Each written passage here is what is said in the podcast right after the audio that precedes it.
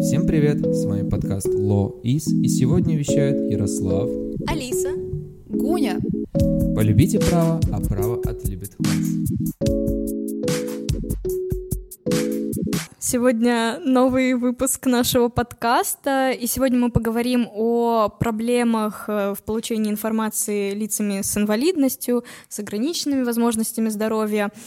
И здесь возникает много проблем, потому что, по сути, сейчас у нас развиваются цифровые технологии, и, с одной стороны, это помогает им вовлекаться в общественную жизнь, но, с другой стороны, здесь же возникает очень много проблем, и это очень важно обсудить, потому что, на самом деле, я думаю, каждый из нас хоть раз, да и не раз, сталкивался с такими людьми, и они тоже являются частью, очень важной частью нашего общества. Их очень много, их около 12 миллионов, согласно Федеральному реестру инвалидов. И вот у меня вопрос к моим коллегам. Встречали ли вы таких людей и что вы об этом думаете? Вот что мы сегодня это обсуждаем. Э, во-первых, я скажу, что правильно говорить не инвалиды, дорогие наши слушатели, а люди с инвалидностью. Это более э, толерантно и правильно звучит. Это первое. А во-вторых, да, я встречалась с э, людьми с ограниченными возможностями.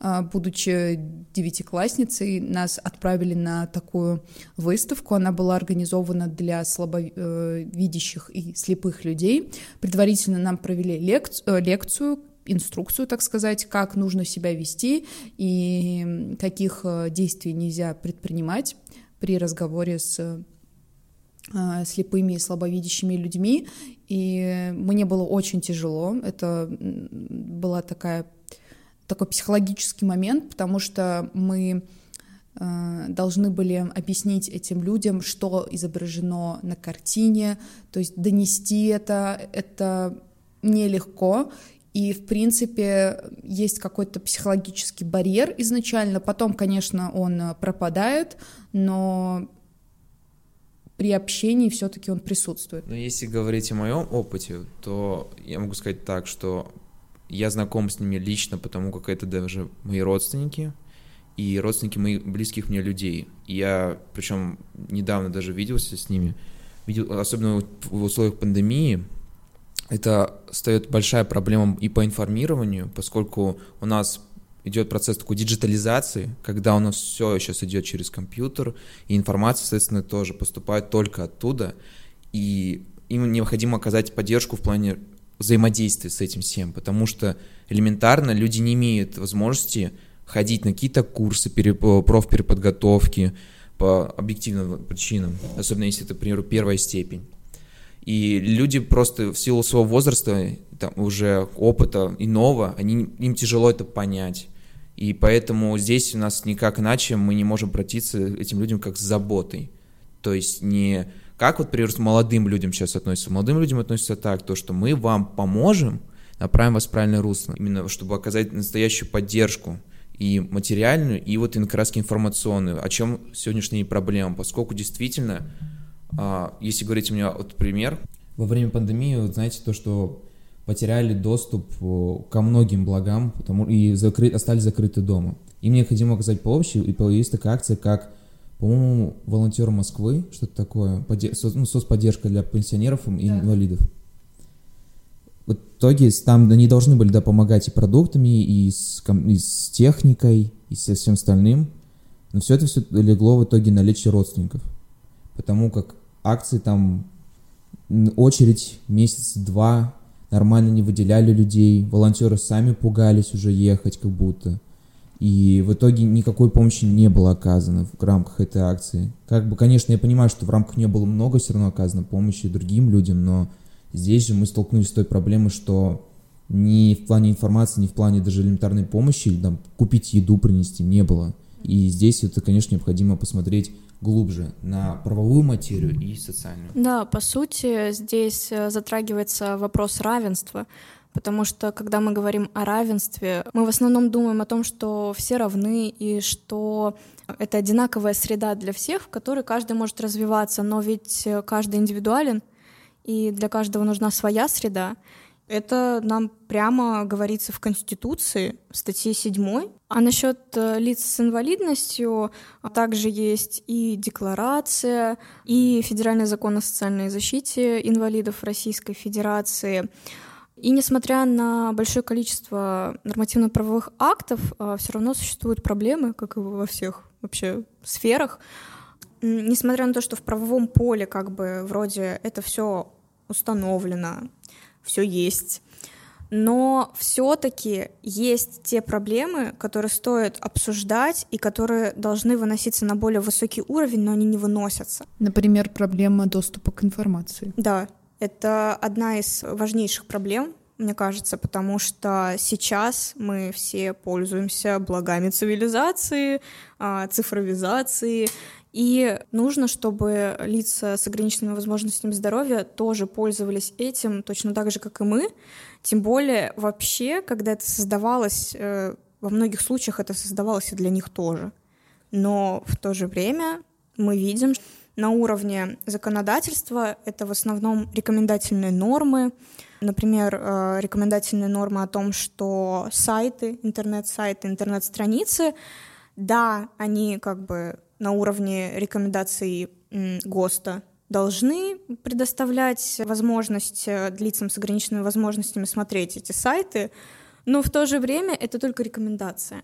Хотя, по сути, люди с инвалидностью э, как раз-таки должны пользоваться такими сайтами, и должно создаваться много сайтов, которые позволяют им получать информацию. И тут э, как раз стоит отметить, что у нас имеются такие возможности на крупных сайтах, университетов, краски государственных органов, везде это все есть, но на сайтах бытовых, обычно даже там условной компании коммерческой какой-нибудь, небольшой, не берем какой-нибудь Газпром, там тоже есть это все, потому что есть деньги на то, чтобы сделать вторую версию сайта, и особенно подстроить ее под лиц с инвалидностью, потому что действительно это не дешево. Нужно все, нужно специалиста призывать, чтобы как раз он а, объяснил, как вот выстроить правильный сайт, чтобы ну, было людям с инвалидностью нормально его читать, смотреть. И там еще причем, а, например, на портале открытое образование я случайно нажал на глазок, uh-huh. который как раз символизирует то, что это версия для слабовидящих, слабослышащих. И там начинается диктор, говор... ну, каждый пункт сайта озвучивать, когда листаешь.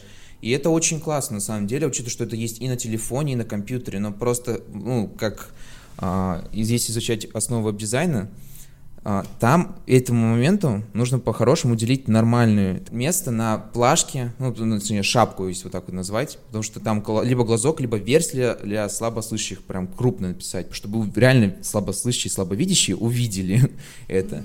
И мы здесь сталкиваемся с тем, что обычно это делают где-то там, как-то в уголок закинут на сайтах, потому что я на некоторых университетах я замечал, я случайно даже там его нашел, нифига себе, оказывается, есть такая версия, а как я бы тогда, если бы у меня была проблема, я бы его обнаружил. Если я даже сейчас, ну, в здравом, так сказать, слухе и зрении не заметил это. Mm-hmm. И поэтому здесь стоит вопрос в том, что помимо нормального введения этого ну, правила, ну, чтобы везде сделать такую версию, нужно еще нормально дизайнеров и специалистов как раз обучать тому, чтобы это выглядело нормально и использовалось.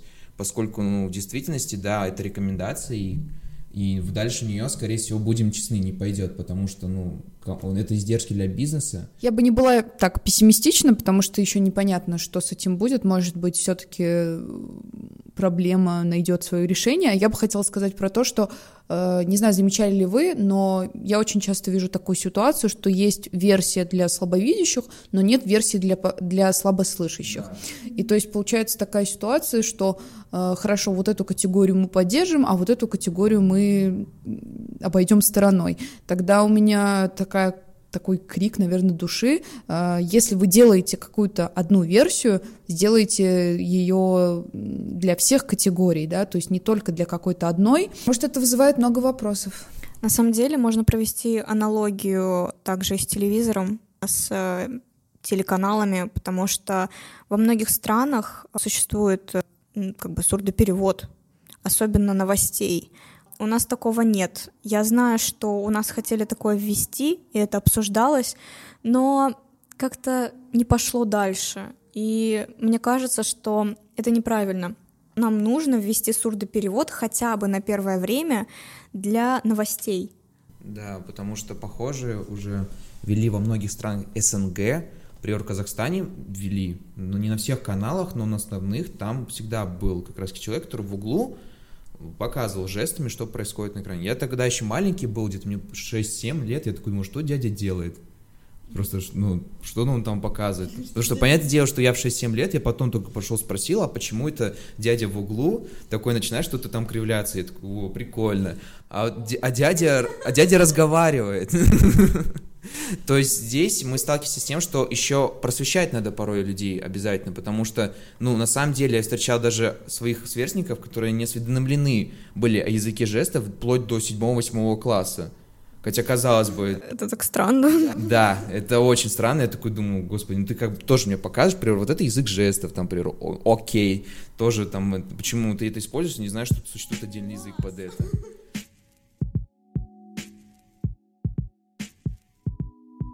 Также такая проблема существует и в рекомендательности норм, и вообще списках кандидатов о голосовании, об информации о том, что будет проходить голосование, а, кто будет выступать, о дебатах. Это все закреплено на уровне рекомендаций ЦИК, то есть то, что это должно доводиться лицам с инвалидностью.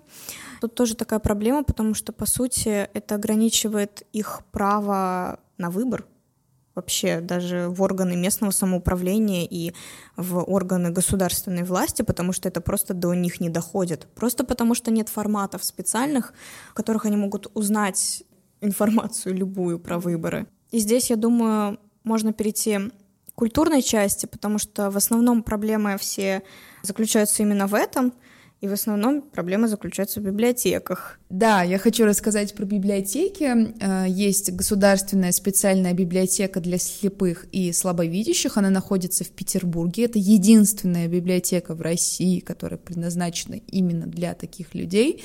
И там абсолютно все книги конечно же, э, со шрифтом Брайля. И это очень удобно, это очень прекрасная инициатива. Честно, я не знаю, от кого она исходила, но раз в наименовании есть слово «государственное», то мы можем предположить, что это не было частное лицо, но было бы замечательно, если и в других регионах такие библиотеки появились, потому что это важно в контексте доступа к информации. А, я хочу вернуться к правовой составляющей, которая касается библиотек. Это статья 8 Федерального закона о библиотечном деле, и в ней говорится о том, что вообще слепым и слабовидящим людям а, должен быть предоставлен доступ э, к а, культурному наследию в сфере литературы. И там перечисляются библиотеки, которые должны как бы обеспечивать этот доступ, и там нет общедоступных библиотек. То есть там есть только специальные библиотеки, как мы знаем, она только одна — я не думаю, что кто-то с Владивостока захочет прилетать в Санкт-Петербург. Это странно. Также там есть общедоступные библиотеки, но которым предоставляются специальные залы, в которых есть специальные форматы. И здесь возникает вопрос о том, что по сути тогда должны а, предоставлять на электронных носителях, да, то есть произведения культуры. Это удобно, это сразу переводится в формат тот, который нужен человеку. Их очень много, и они закреплены. Но... Всегда есть это но. Но у нас сегодня подкаст про но. Но. Несмотря на то, что э, в декларации о правах инвалидов закреплено то, что а, никакая интеллектуальная деятельность не должна препятствовать а, тому, чтобы лица с ограниченными возможностями получали полноценный доступ к литературе, вообще к любым источникам информации. Несмотря на это, у нас есть коллизия в Гражданском кодексе. О как! И не одна. И не одна, но мы сегодня скажем про самую главную. Потому что она странная. Там идет две статьи друг за другом, и они противоречат друг другу. Мне кажется, как будто разные люди просто рандом написали эти статьи. Одни такие, да, дадим право, другие, нет, не дадим. Это статья 1274 и 1275. Они идут рядом? Рядом, они как близнецы, которые поругались. И э, в 1274 статье говорится, что несмотря на авторское право, даже без согласия автора, можно предоставлять в электронном доступе лицам с ограниченными возможностями здоровья вот такие форматы. То есть таким образом они действительно будут читать книги, а, причем для них это будет удобно, потому что каждый пользуется разным оборудованием, можно так сказать, да, и они уже в своем формате это послушают, почитают. А 1275 статья говорит, что, ну, как бы у нас есть авторское право, и как бы только внутри библиотеки можно предоставлять э, такие форматы. Мы сейчас Пушкина спросим, можно или, нельзя, да? Но это, я думаю, это не касается э, авторов там Толстого, Достоевского, да, которых уже нет, а вот именно современные авторы, там, Стивен Кинг, например, э, хотя Стивен Кинг, я не думаю, что будет против, но все-таки тут это, это коллизия. И это достаточно странная коллизия, потому что, ну ладно, если бы она была между гражданским кодексом, например, федеральным законом, mm-hmm. то здесь гражданский кодекс, две статьи, и с этим возникают проблемы. Ну, будем надеяться, что внесут какие-то поправки и, и в какую-то сторону законодатель точно пойдет или запретит, или, или наоборот а, даст это право. Надеемся, что все-таки вторая сторона будет выбрана синяя таблетка, так сказать, а не красная. Нео. У нас в правом поле стоит такая проблема относительно статуса языка жестов. Поскольку у нас в Конституции у нас говорится, да, вот русский язык и языки народностей, это все признается, но относительно языка жестов, тех же, там у нас, э, есть ли у нас какая-то либо нормативка по этому поводу, например, сколько я знаю, что в других странах это даже по-моему, в конституционные нормы введено, так ведь? На самом деле э, вопрос о статусе русского языка жестов часто поднимался и даже поднимался нашим президентом. С одной стороны, он как бы закреплен, но он закреплен в федеральном законе о э, социальной защите инвалидов, а конкретно в федеральном законе о государственном языке, Российской Федерации это не закреплено. Несмотря на то, что там закреплено, ну, закреплен русский язык, языки народностей, но про э, там, шрифт Брайля, язык жестов об этом ни слова, хотя хотели это закрепить. И международный опыт показывает, что другие страны действительно закрепляют это не просто на уровне федеральных законов, они закрепляют это на уровне Конституции. Например, Конституция в Венгрии — там прямо закреплено то, что они уважают языки лиц с ограниченными возможностями здоровья, они признают язык жестов, шрифт Брайля, и многие другие страны поступили так же.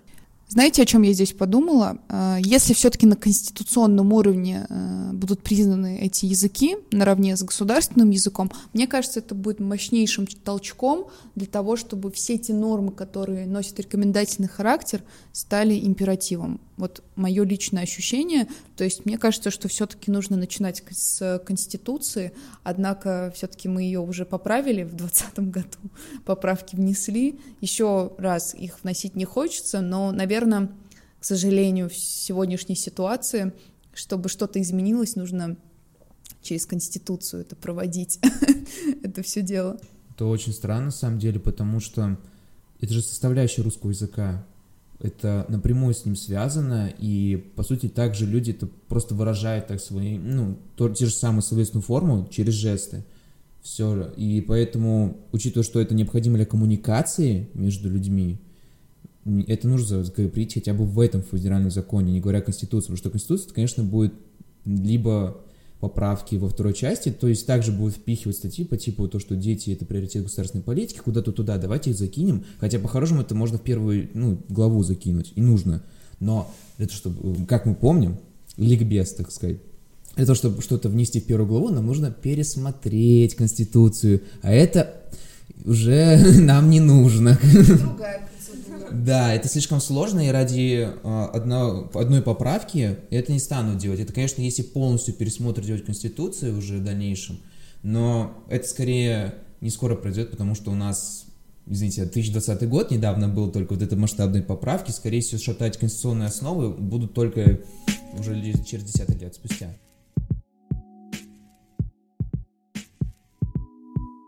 Я хочу быть сегодня Чернышевским и спросить, что делать? Быть или не быть, так сказать. На самом деле, я думаю, что важно понимать, что такие пробелы, они нормальны, потому что во многих сферах есть пробелы, но А если они есть, и если они явны, настолько явны, как коллизия в гражданском кодексе, то это нужно исправлять. И нужно исправлять благодаря поправкам, благодаря каким-то нововведениям в федеральные законы.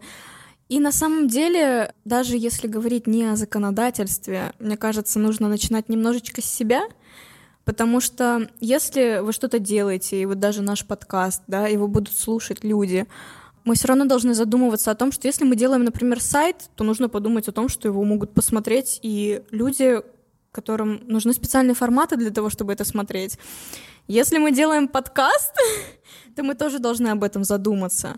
И мы должны постоянно об этом думать. Вот э, меня просто как-то поразила одна вещь.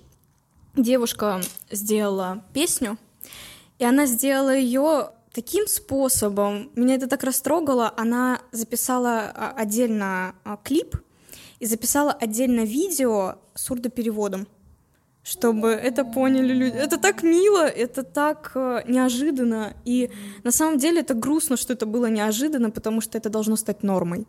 Я здесь добавлю, наверное, то, что меня растрогали твои слова о том, что нужно начинать себя. Это правда так.